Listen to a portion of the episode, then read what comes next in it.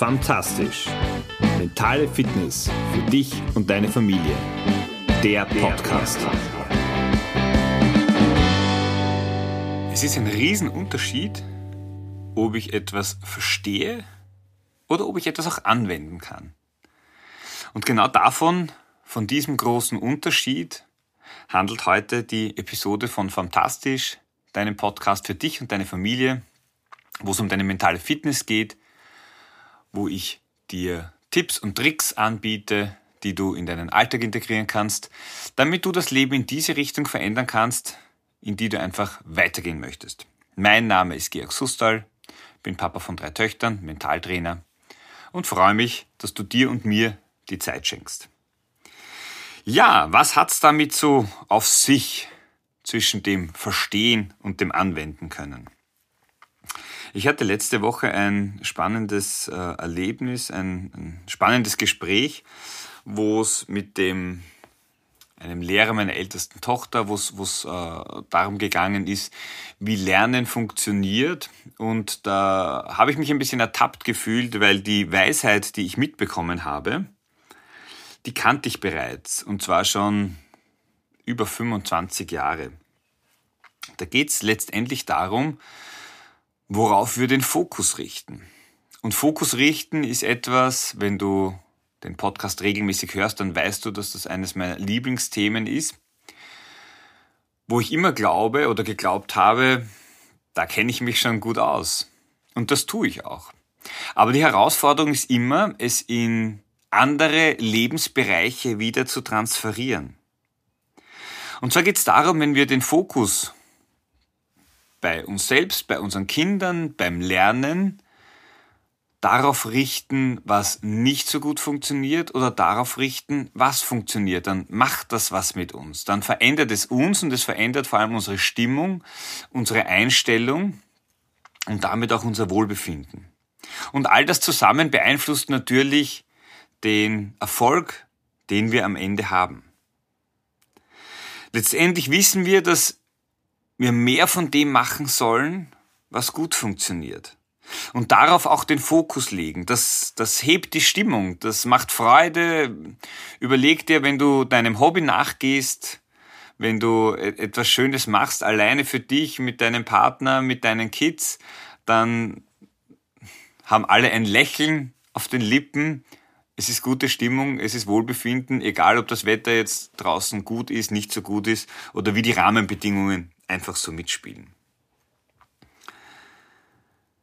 Dieses, wo ich gut bin, mehr davon zu machen, mehr von dem, was gut funktioniert, das macht auch beim Lernen Sinn. Doch beim Lernen gehen wir genau den gegenteiligen Weg.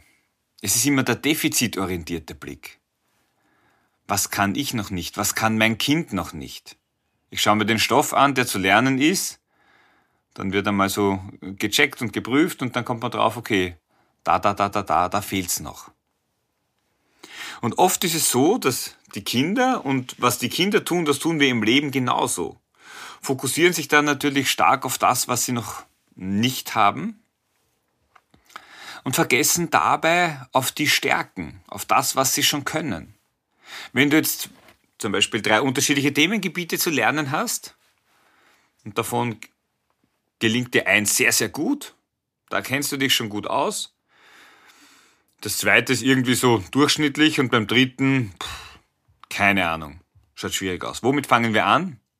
Natürlich mit dem, wo wir noch überhaupt keine Ahnung haben.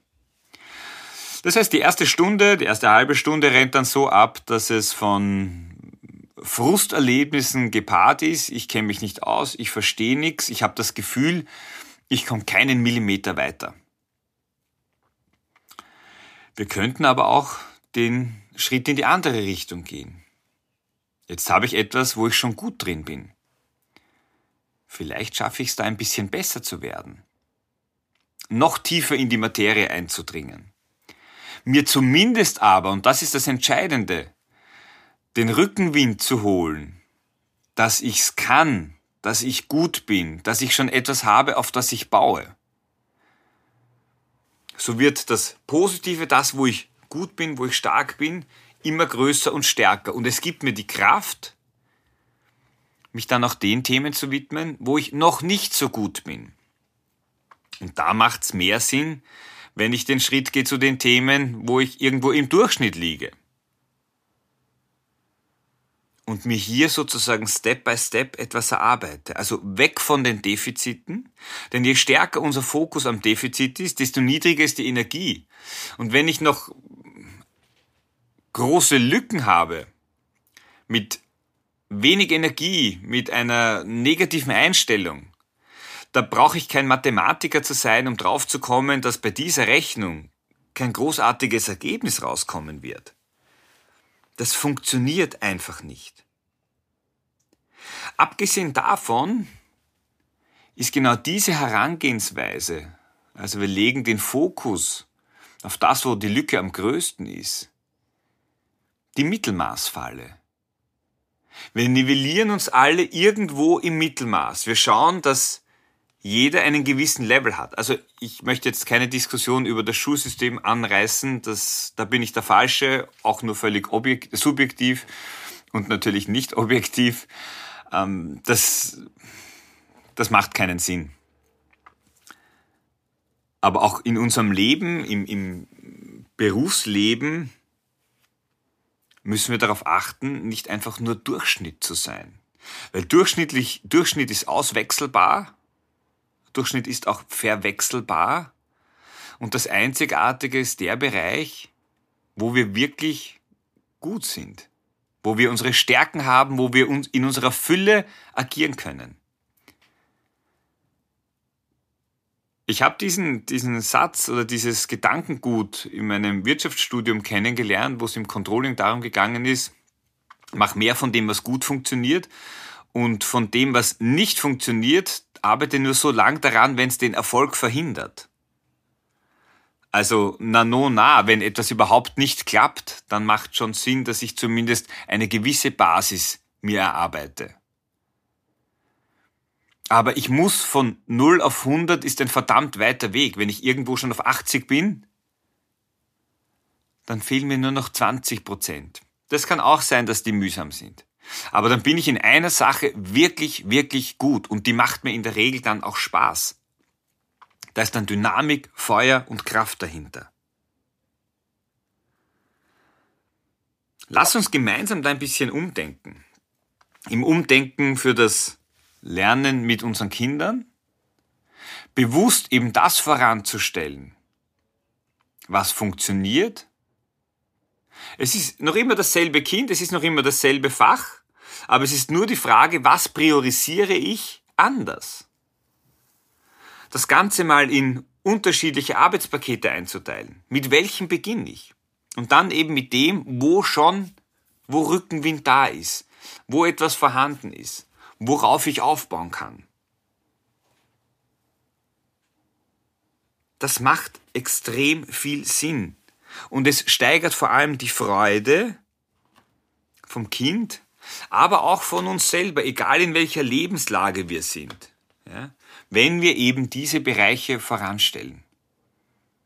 Damit sagen wir uns selbst, hey, ich kann das, ich bin gut, ich verstehe das.